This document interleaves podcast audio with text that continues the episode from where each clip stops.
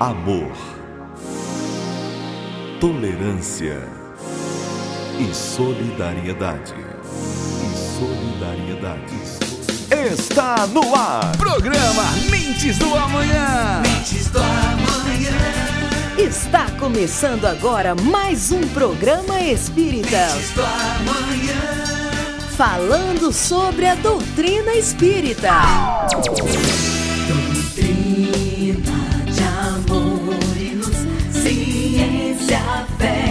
Consolação.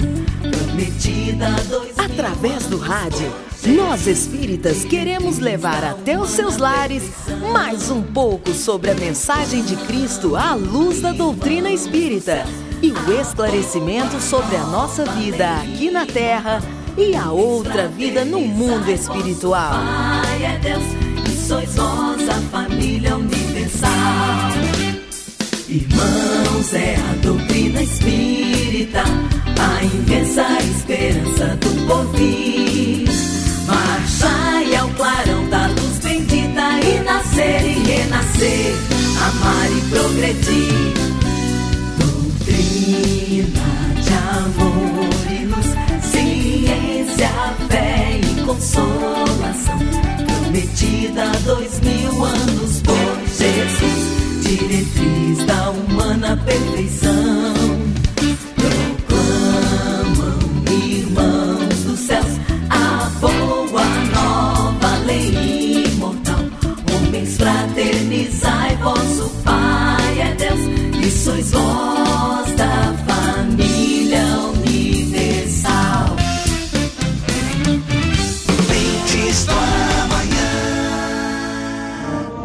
Vocês vão ouvir agora as palavras de José Garcia. Queridos irmãos e companheiros, queridos ouvintes desta programação, queremos neste momento tecer com você alguns comentários sobre a mediunidade. A mediunidade tão falada, tão comentada, tão criticada, tão esperada, enfim, tudo aquilo que você já sabe. Porém, vamos destacar inicialmente que a mediunidade ela é, é ligação, médium, intermediário. A própria palavra diz meio, médium é meio. Então, o médium é uma ponte, é um meio de comunicação entre o mundo carnal e o mundo espiritual. Sempre devemos considerar que somos uma criatura espiritual vivendo uma experiência carnal e não o contrário. Sendo então uma, uma entidade espiritual, sendo um ser espiritual, todos nós, apesar de estarmos na Terra, ainda temos contato com o mundo originário de onde viemos, do mundo primitivo, por assim dizer, de onde viemos para esta experiência aqui na carne. E a mediunidade, ela é o meio de comunicação entre estas duas situações. Então, o médium deve ter sempre em mente que ele é intermediário, ele é ponte de ligação. A mediunidade nada tem a ver com o espiritismo. A mediunidade, ela existe desde os primórdios da humanidade. E o Espiritismo nasce com Allan Kardec em 1857. Porém, é somente através da doutrina espírita que nós logramos saber, logramos conhecer a mediunidade mais detalhada através dos estudos iniciais feitos por Allan Kardec, que estão gravados em O Livro dos Médios, que foi editado em 1861. Então, há quantos, há mais de um século, há quase um século e meio, nós estamos aí né, com o livro dos médiuns. Ali está a base de todas as comunicações mediúnicas de toda a mediunidade. A mediunidade já foi estudada por inúmeros cientistas e a maioria deles chega à conclusão de que ela não existe. Por quê? Porque os nossos aparelhos, os nossos eh, elementos de, de estudo são todos materiais, então eles não logram captar a presença espiritual. Porém, outros grandes sábios, como William Crookes, que foi lente da Academia Britânica, que foi o descobridor dos raios catódicos, Charles Richer, criador da metapsíquica, é, e muitos e muitos outros lograram confirmar a mediunidade através dos seus experimentos. Destaca-se especialmente William Crookes, o sábio inglês, que fez seus estudos baseados na médium Florence Cook, que recebia e materializava o espírito de Kate King. Kate King era um espírito que viveu há 4 mil anos atrás no Egito Antigo e que se materializava nas reuniões feitas pelo sábio William Crookes. Inclusive, nas suas experiências de materialização, ela deixou até mechas do cabelo para ser estudadas a posteriori. Na Rússia, Alexander Arzakov também desenvolveu inúmeros estudos comprovando a existência da mediunidade. Arzakov é, tem inclusive livros escritos. E uma coisa que chama muito atenção é uma sessão onde ele permanece um caso de desmaterialização, que ele assiste através de um médium de efeitos físicos. Charles Richer põe parafina quente, dissolvida em estado líquido, para obter o molde do pé de um espírito materializado, ou seja, uma criatura humana jamais poderia colocar seu pé ali na, naquela parafina quente, demonstrando, obviamente, total inexistência de fraude nesses casos estudados. Porém, existem muitos embusteiros, muitos ilusionistas que se, se autodominam médiums e que estudos científicos, muitos deles, desmascararam estas, eh, essas pessoas e esses pseudos médios. Mas o nosso tempo é muito curto para que nós possamos nos dedicar mais a esse tipo de análise, esse tipo de estudo. Vamos falar na mediunidade para o nosso dia a dia, para a nossa atuação contemporânea. Pelos estudos analisados, chegou-se à conclusão de que existem mediunidades de duas vertentes. Uma delas são é, aquelas que compõem a mediunidades, as mediunidades de efeitos físicos.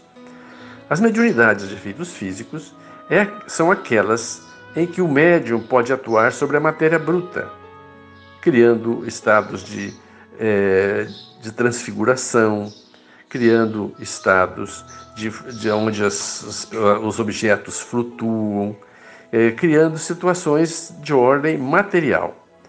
Estas apresentações, estas situações, permitem com que se atuem sobre a matéria.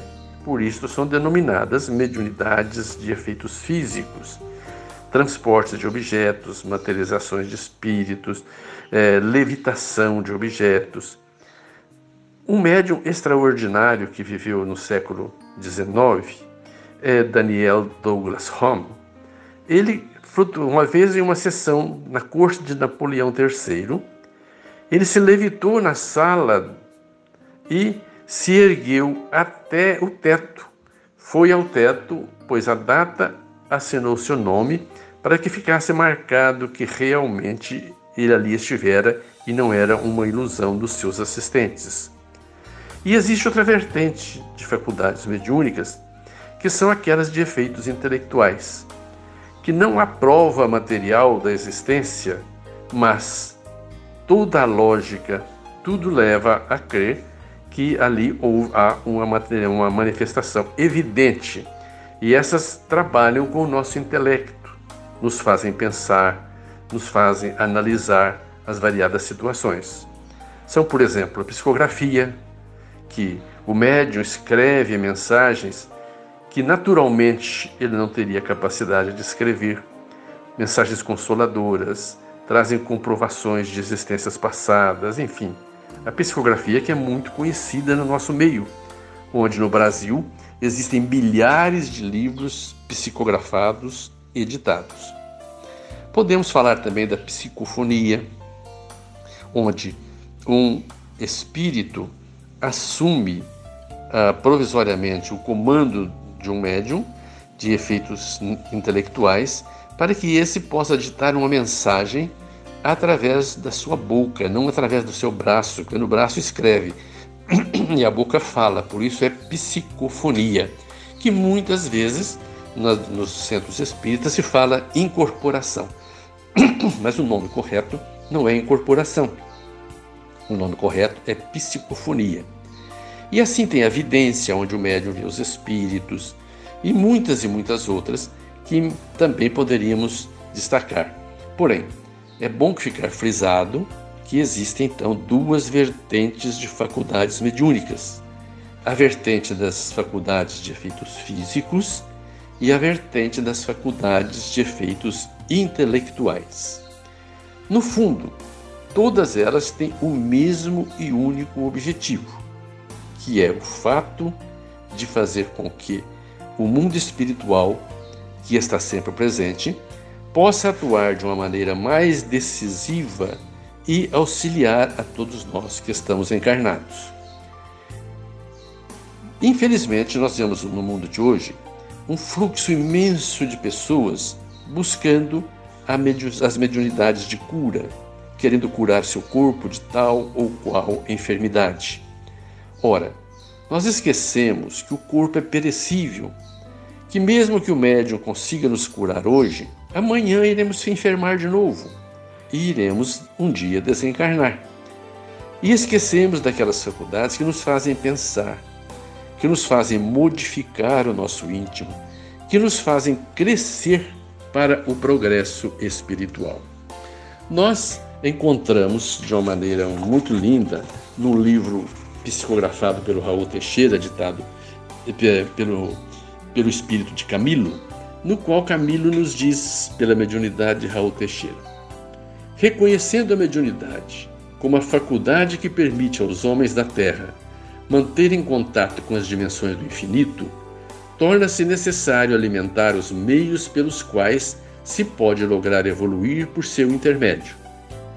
Sempre que o Senhor busca a criatura humana, convidando-a a prestar serviços em prol do bem, ela deverá então fazer-se ponte para que o egoísmo se converta em altruísmo, a preguiça se desfaça na operosidade positiva, a enfermidade se torne saúde, a ignorância se faça conhecimento, o pranto da agonia se transforme em sorriso de harmonia, a incompreensão se mude para entendimento, a vaidade dê ensejo à simplicidade, o orgulho desapareça na humildade, a sombra se dilua no esplendor da luz.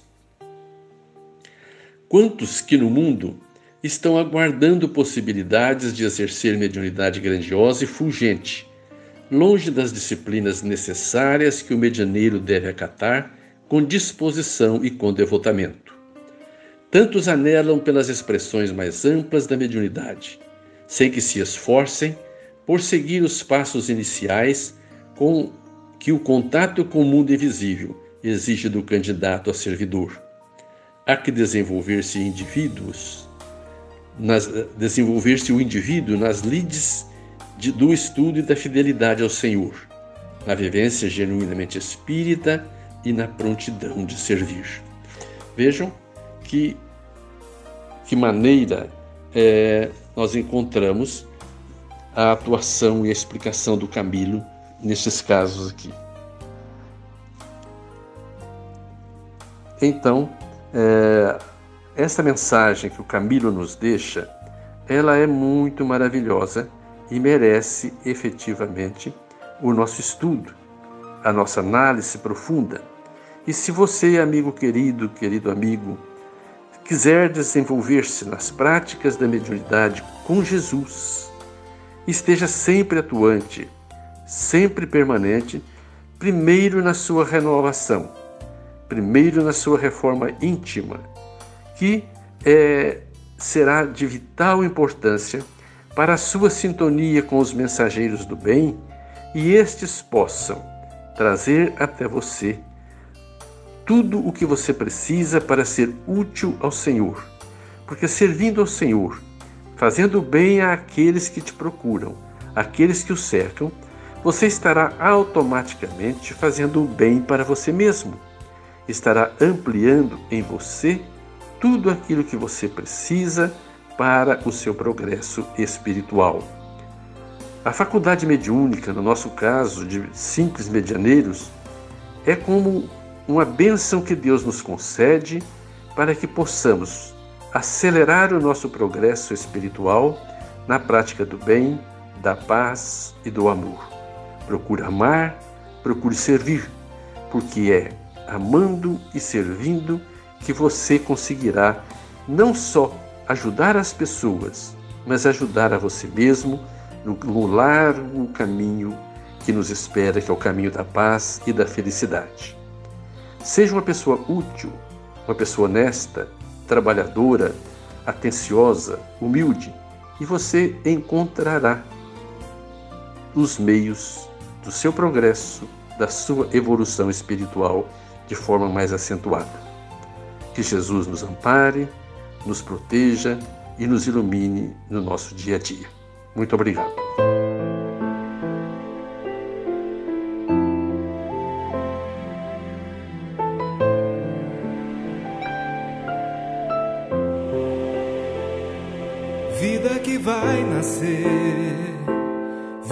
Vai recomeçar tudo de novo, que vai trilhar novo caminho, um outro jogo.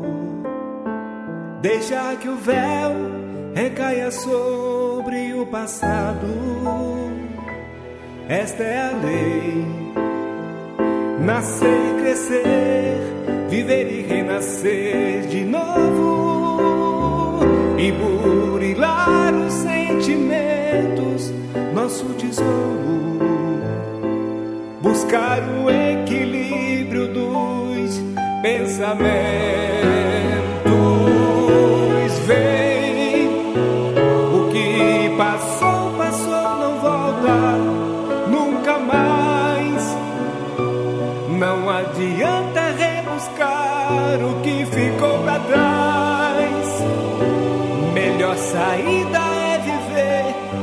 Jesus deixou.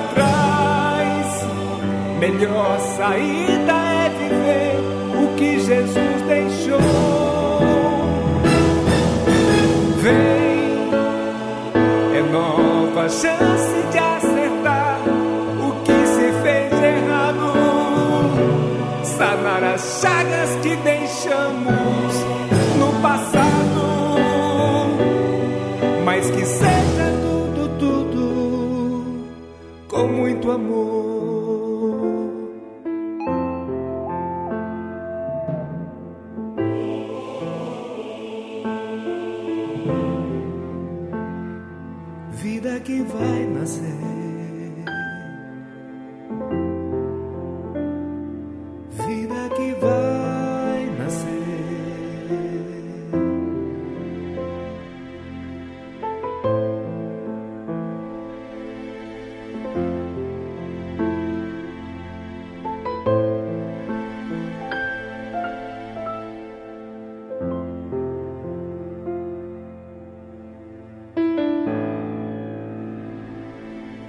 Mensagem do dia.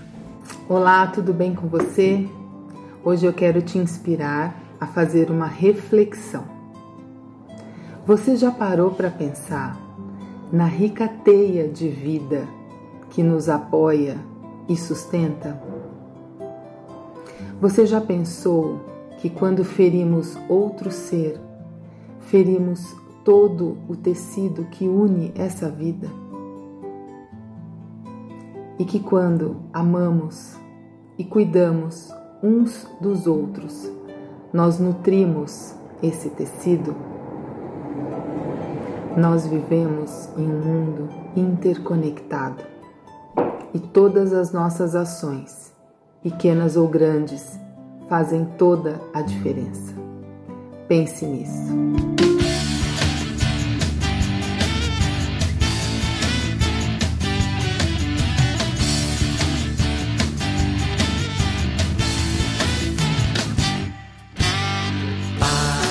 Bons amigos, não precisa muita grana, não precisa ser um bacana, isso é papo furado.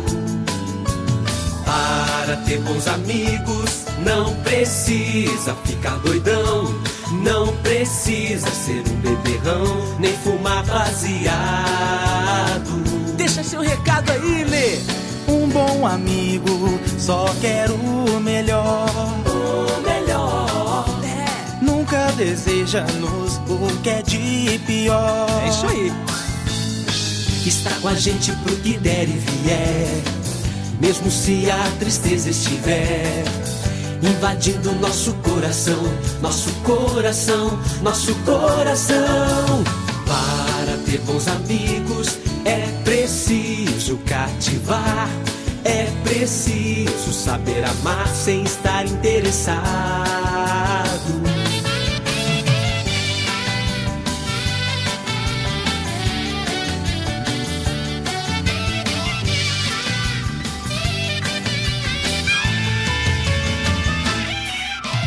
Para ter bons amigos, não precisa muita grana, não precisa ser um bacana, isso é papo furado. Ou se é. Para ter bons amigos, não precisa ficar doidão, não precisa ser um beberrão, nem fumar baseado. Chega aí, negresco. Um bom amigo só quer o melhor. O melhor. E deseja-nos o que é de pior. Está com a gente pro que der e vier. Mesmo se a tristeza estiver invadindo nosso coração, nosso coração, nosso coração. Para ter bons amigos é preciso cativar, é preciso saber amar sem estar interessado. Agora é com você, mané. Um bom amigo só quer o melhor. O melhor. Nunca deseja-nos o que é de pior. Está com a gente pro que der e vier. Mesmo se a tristeza estiver invadindo nosso coração, nosso coração, nosso coração.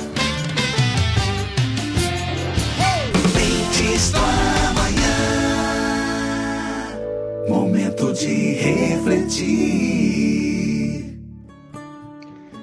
Olá, meu caro amigo. Olá, minha prezada amiga. Seja muito bem-vindo, seja muito bem-vinda. Muito obrigado por se sintonizar com o programa Mentes do Amanhã. E hoje, o nosso momento para refletir é sobre uma passagem muito interessante que pude ler no site Momento Espírita. Se alguém lhe atirasse uma pedra, o que você faria com essa pedra? Você pegaria a pedra e guardaria para atirar no seu agressor no momento oportuno? Ou jogaria fora essa pedra? Trataria dos ferimentos, como fez o bom samaritano, e esqueceria a pedra no exato lugar em que ela caiu? Se você respondeu que aguardaria para devolver em momento oportuno, então pense em como essa pedra irá atrapalhar você durante a caminhada. Vamos supor que você guarde a pedra no bolso da camisa, onde fique bem fácil pegá-la quando for preciso para arremessá-la no agressor. Agora imagine como essa pedra lhe causará desconforto. Primeiro, porque será um peso morto a lhe dificultar a caminhada, exigindo maior esforço para mantê-la no lugar. Meus amigos, não se esqueçam: tudo que carregamos, por mais leve que seja o fardo, conforme vamos caminhando, aquilo vai se tornando mais incômodo, mais pesado. Imagine você uma pedra. Segundo, porque cada vez que você for abraçar alguém, ambos sentirão aquele objeto estranho a machucar o peito. Terceiro, porque se você ganhar uma flor, por exemplo, não poderá colocá-la no bolso, já que ele estará ocupado com aquele peso inútil. Em quarto lugar, o seu agressor poderá desaparecer da sua vida e você nunca mais voltar a encontrá-lo. E nesse caso, terá carregado a pedra de maneira totalmente inútil. Vamos fazer agora uma comparação com uma ofensa qualquer que você venha a receber do próximo. Podemos seguir o mesmo raciocínio. Se você guardar a ofensa para revidar em momento oportuno, pense em como será um peso inútil a sobrecarregar você. Pense em quanto tempo perderá mentalizando o seu agressor e imaginando planos para vingar-se. Quanta perda de tempo, hein? Pondere sobre quantas vezes você deixará de sorrir para alguém pensando em como devolverá a ofensa que recebeu. Que amargura! E se você insistir em alimentar a ideia de revide, com o passar do tempo se tornará uma pessoa amarga e totalmente infeliz. Pois esse ácido guardado em sua intimidade apagará o seu brilho e a sua vitalidade como espírito encarnado. Mas se você pensa diferente e quando recebe uma pedrada, trata dos ferimentos e joga a pedra fora, perceberá que essa é uma decisão muito, mas muito inteligente mesmo. Pois agirá da mesma forma quando receber outra ofensa qualquer. Quem desculpa seu agressor é verdadeiramente uma pessoa livre, pois perdoar é libertar-se. Eu não tenho nenhum peso para carregar. Eu não tenho nenhuma vingança para fazer. Eu não carrego no coração nenhuma mágoa, nenhum ódio que vai me consumir, que vai azedar o meu coração. Ademais, quem procura vingança se iguala ao seu agressor e perde toda a razão, mesmo que esteja certo. Você já ouviu falar nisso, né, meu amigo, né, minha amiga? Que quando a gente revida, nós perdemos a razão. Se alguém perde a paciência com você, essa pessoa está totalmente errada, está totalmente fora da razão. Mas se você também retribui perdendo a paciência, você também deixa de ter razão. Somente pode considerar-se diferente quem age de forma diferente, e não aquele que deseja fazer justiça com as próprias mãos. O olho por olho, dente por dente, não leva a absolutamente nada de positivo. Em casos de agressões que mereçam providências, devemos buscar o apoio da justiça e deixar a cargo desta os devidos recursos.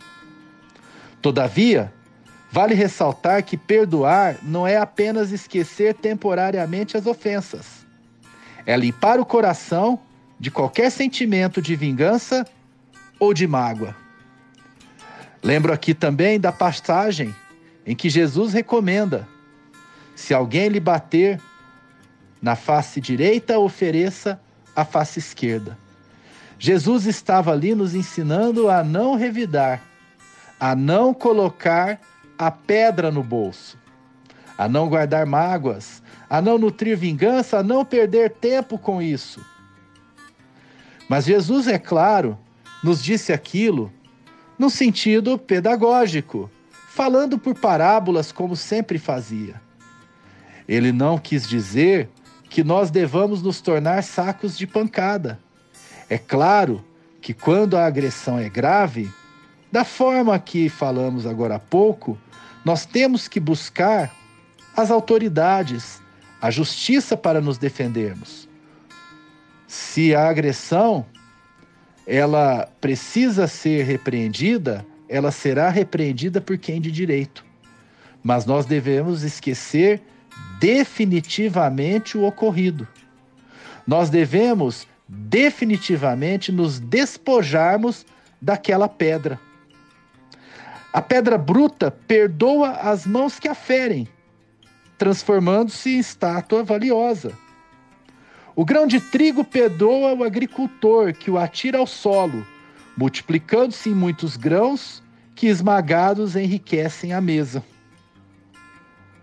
Perdoar, portanto, é impositivo para toda hora e todo instante.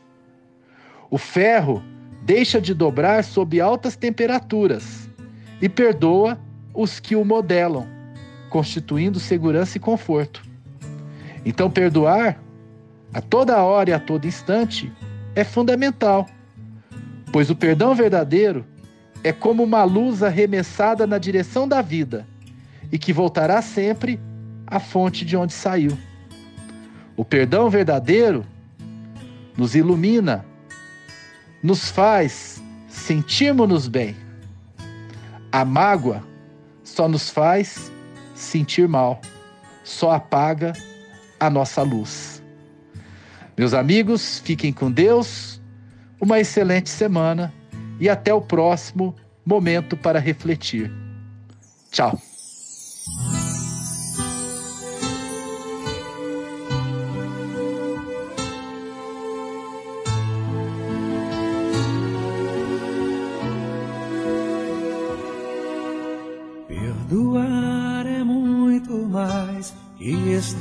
Mão e dizer eu te perdoo, meu irmão.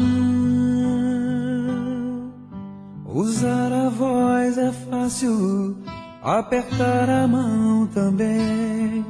O difícil é revelar o coração. Mas se o coração perdoar, é fácil perceber pois o coração é cúmplice do olhar. Perdão que sai do coração é joia rara de encontrar e está na sinceridade de um olhar. Se eu te machuquei, reconheço que errei. Eu agora percebi Quanto mal eu te causei, como vou falar de amor se eu não souber amar?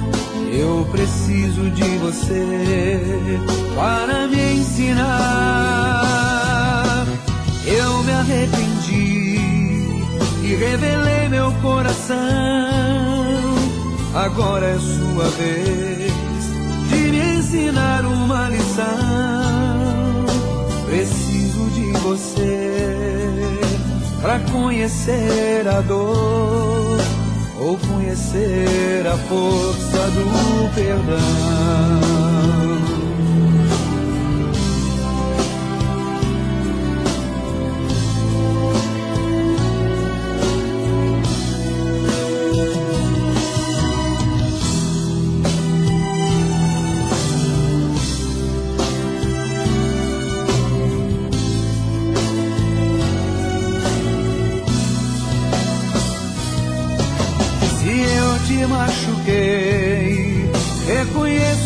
Errei, só agora percebi quanto mal eu te causei. Como vou falar de amor se eu não souber amar? Eu preciso de você para me ensinar. Eu me arrependi e revelei meu coração. Agora é sua vez de me ensinar uma lição. Preciso de você para conhecer a dor ou conhecer a força do perdão.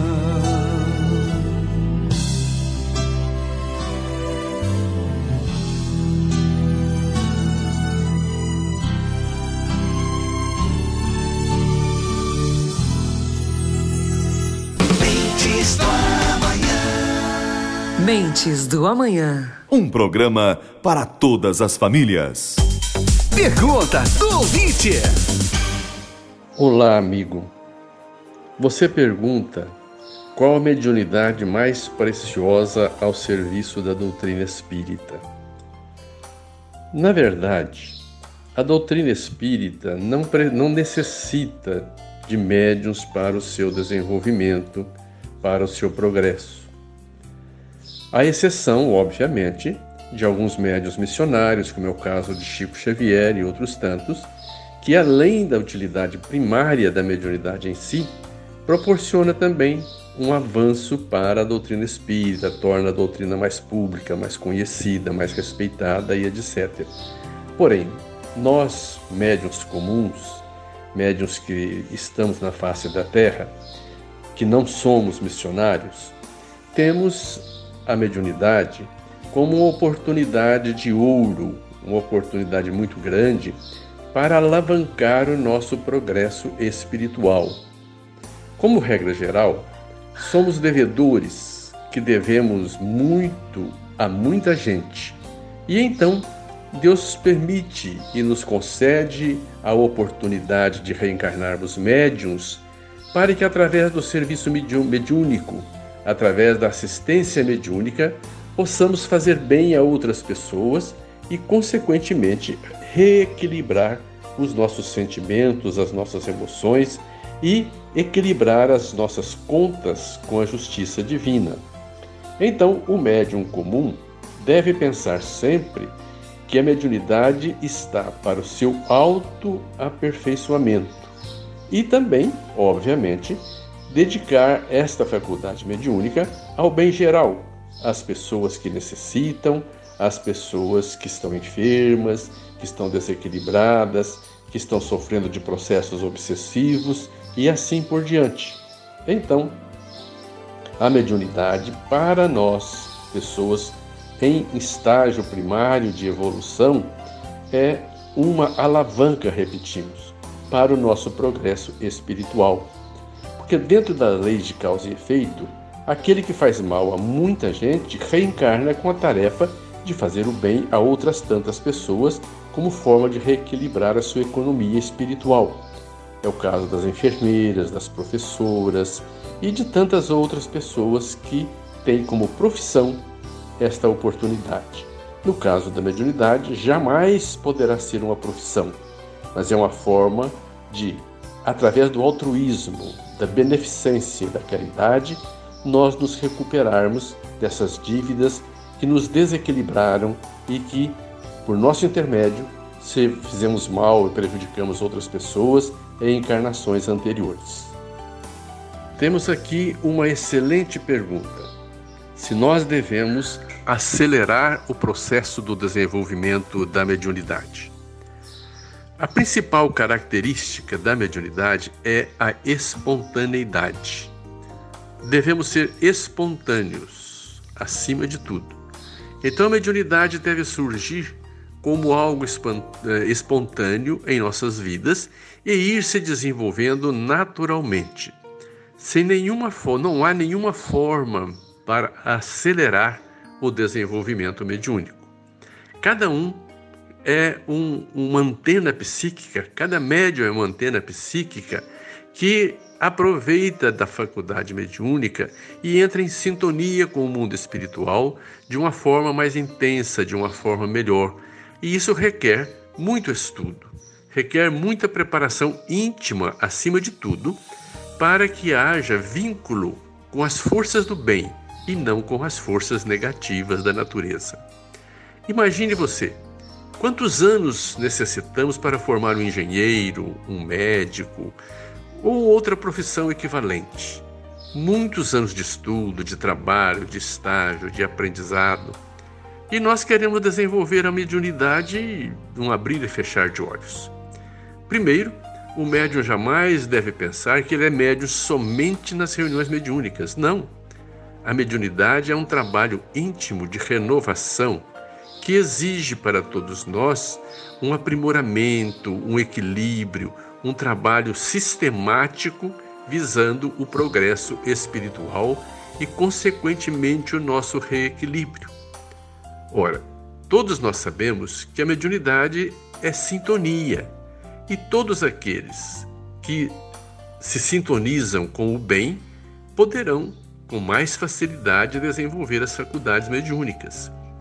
Se você sentiu no íntimo do seu ser, sentiu nas manifestações interiores da sua alma, o efeito da mediunidade latente, entregue-se à oração, entregue-se ao equilíbrio e não pense que você será médium somente nos dias de reuniões mediúnicas.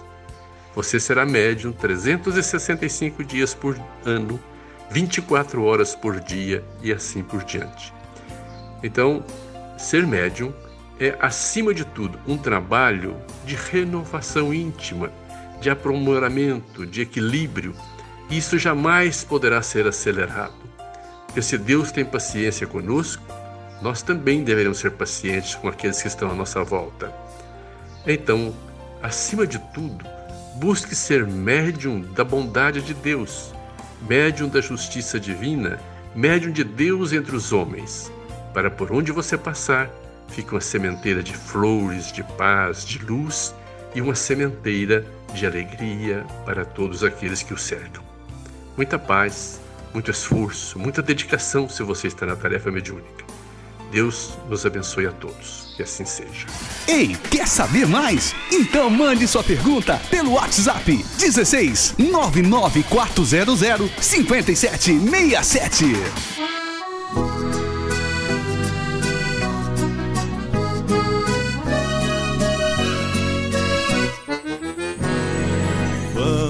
Colhendo flores neste festival de cores, ofertando a Maria, nossa boa e doce mãe, as violetas do bem, as violetas do amor, ofertando a mãe do além nossos corações em flores.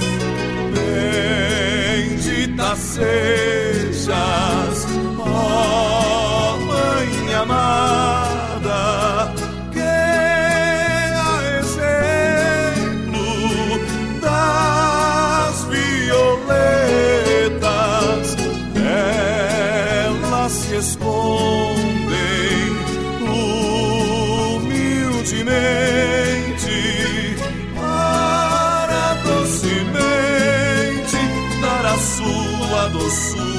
olor. Vamos colhendo flores neste festival de cores, ofertando a Maria, nossa boa e doce mãe as violetas do bem, as violetas do amor, ofertando a mãe do além, nossos corações em flores. Bendita sejas,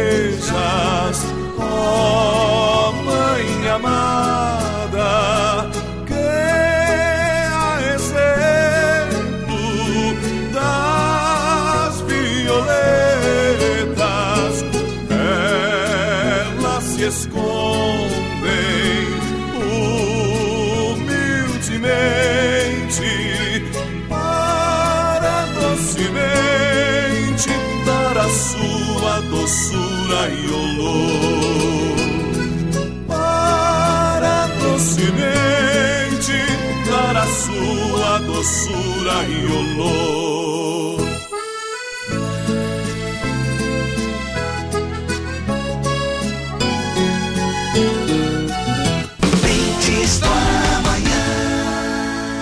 Evangelho no Rádio, com Sandra Duran.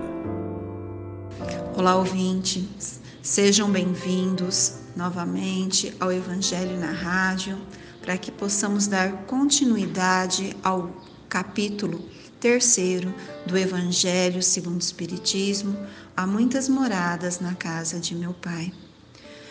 Nós já estamos estudando esse capítulo já há algumas semanas e o objetivo desse estudo é levar as pessoas à reflexão de onde nós estamos, o que somos e para onde vamos. Por isso, nós já vimos é, os diferentes estados da alma na erraticidade, que foi um comentário de Kardec. Também tivemos diferentes categorias dos mundos habitados e destinação da Terra. Hoje nós vamos falar dos mundos de expiação e provas, que é um texto ditado por Santo Agostinho em Paris em 1862. Então vamos ao texto. Mundo de expiações e de provas. Que vos direis do mundo de expiação que já não saibais? Uma vez que vos basta considerar a terra em que habitais? A superioridade da inteligência, num grande número dos seus habitantes, indica que ela não é um mundo primitivo, destinado à encarnação de espíritos apenas saídos da mão do Criador. As qualidades inatas que trazem consigo são a prova de que já viveram e que realizaram certo progresso, mas também os vícios numerosos aos quais são inclinados são indícios de, grandes, de suas grandes imperfeições morais. Por isso, Deus os colocou numa terra ingrata, para aí espiarem suas faltas por um trabalho penoso e pelas misérias da vida, até que tenham mérito de irem para um mundo mais feliz. Entretanto, todos os espíritos encarnados sobre a terra não são para aí enviados em expiação as raças que chamais selvagens são espíritos apenas saídos da infância e aí estão, por assim dizer, em educação e se desenvolvem com o contato de outros espíritos mais avançados. Vêm em seguida as raças semicivilizadas, formadas destes mesmos espíritos em progresso. Estão aí, de alguma sorte, as raças indígenas da terra, que cresceram pouco a pouco depois de longos períodos seculares e das quais algumas puderam atingir o aperfeiçoamento intelectual dos povos mais esclarecidos. Os espíritos em expiação aí são, se assim pode se exprimir, estrangeiros. Eles já viveram sobre outros mundos, de onde foram excluídos em razão da sua obstinação no mal, e porque era uma causa de perturbação para os bons. Foram relegados por um tempo entre os espíritos mais atrasados e que têm por missão fazer avançar, porque trouxeram consigo sua inteligência desenvolvida e o germe dos conhecimentos adquiridos. Por isso, os espíritos punidos que se encontram entre as raças mais inteligentes. São aquelas também para as quais as misérias da vida têm mais amargura, porque há nelas mais sensibilidade e sentem mais o choque entre as raças primitivas, cujo senso moral é mais obtuso. A Terra fornece, pois, um dos tipos de mundos expiatórios, cujas variedades são infinitas, mas que tem por caráter comum servir de lugar de exílio aos espíritos rebeldes à lei de Deus, Aí esses espíritos têm que lutar ao mesmo tempo contra a perversidade dos homens e contra a inclemência da natureza. Duplo trabalho penoso que desenvolve a uma só vez as qualidades do coração e da inteligência. É assim que Deus, em sua bondade, faz reverter o próprio castigo em proveito do progresso do espírito. E nós vamos meditar a respeito disso. Porque a terra possui muitas belezas, mas ela ainda é um mundo destinado a pessoas pouco evoluídas. Quais são as características, mais ou menos, aqui da Terra? Vai haver mistura entre o bem e o mal. Normalmente vai ter uma grande predominância ainda do mal, porque nós ainda temos uma tendência muito grande a, ao egoísmo, ao orgulho, à cupidez, à indiferença, entre outros. Então, nós vamos lembrar que a classificação dos mundos é assim: primitivos.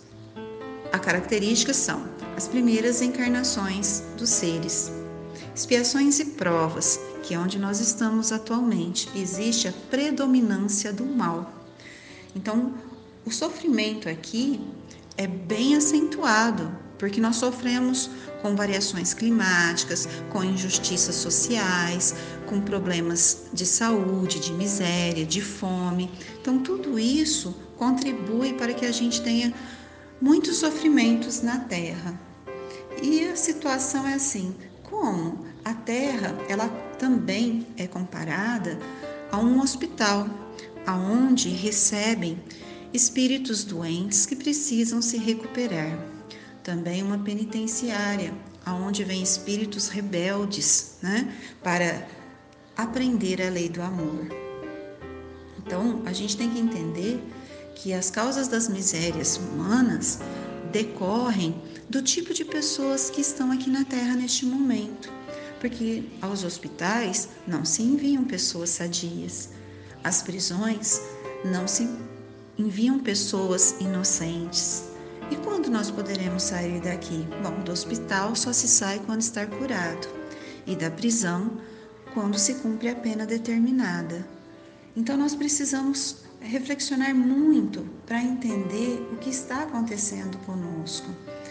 Porque tem dias que a gente vê tanto sofrimento e que a gente pensa assim: Deus não existe, mas Deus está nos dando oportunidade a nossa grande meditação é entender se nós somos seres doentes ou se nós somos seres rebeldes. Porque na Terra existe uma grande quantidade de espíritos que estão assim, em local de exílio, ou seja, na prisão. Por quê? Porque eles são rebeldes às leis de Deus, eles não aceitam a lei de amor, caridade e justiça. Também nós podemos entender que os espíritos que estão em expiação na Terra já viveram em outros mundos e de lá foram expulsos por sua obstinação no mal.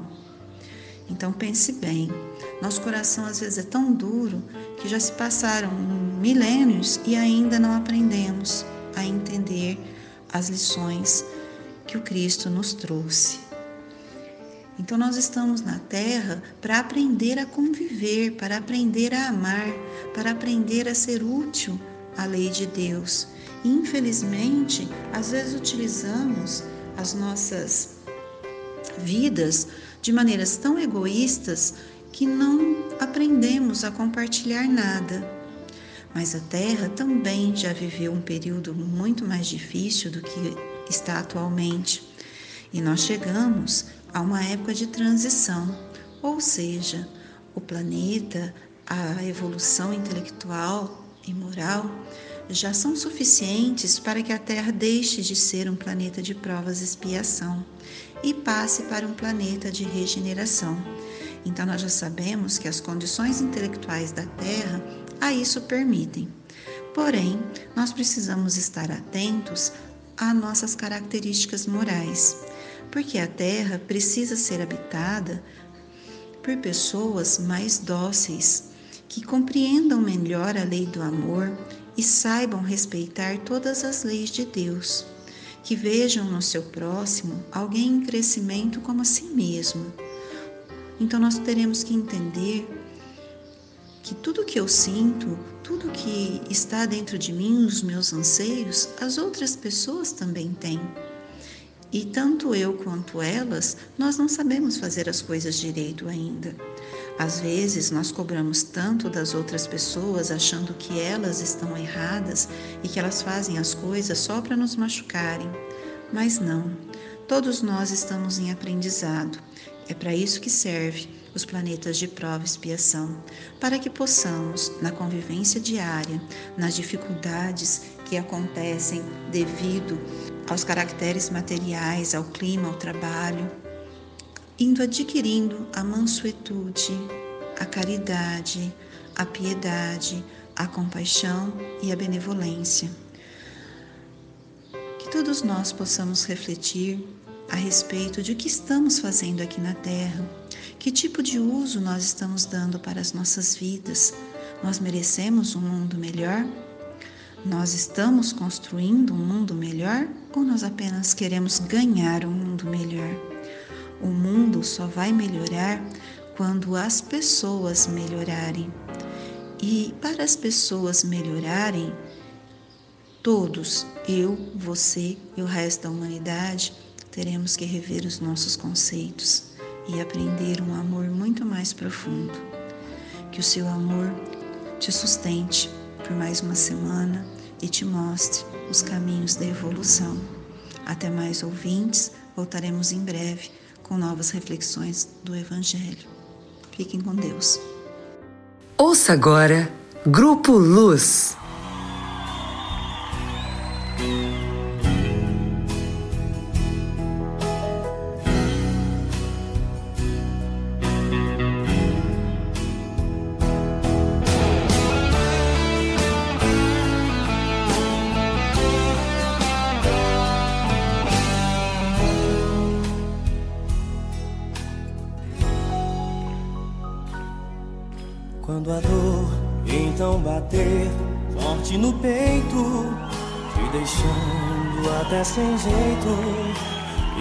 Vontades de viver. Feche a porta do teu quarto e busque a oração e aos poucos sinta a emoção, a paz do nosso Criador. Esta paz que vem do nosso firmamento, acalma todo sentimento, é amor, renovação. Esta paz que vem do nosso firmamento, acalma todo sentimento, é amor, renovação. Então vem, cante comigo. Aqui você tem um grande amigo. Essa tristeza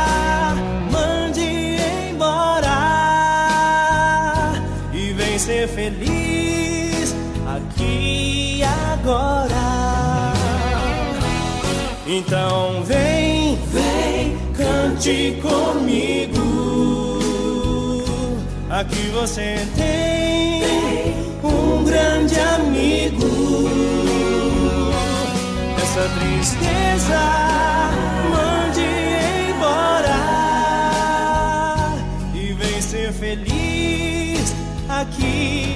agora.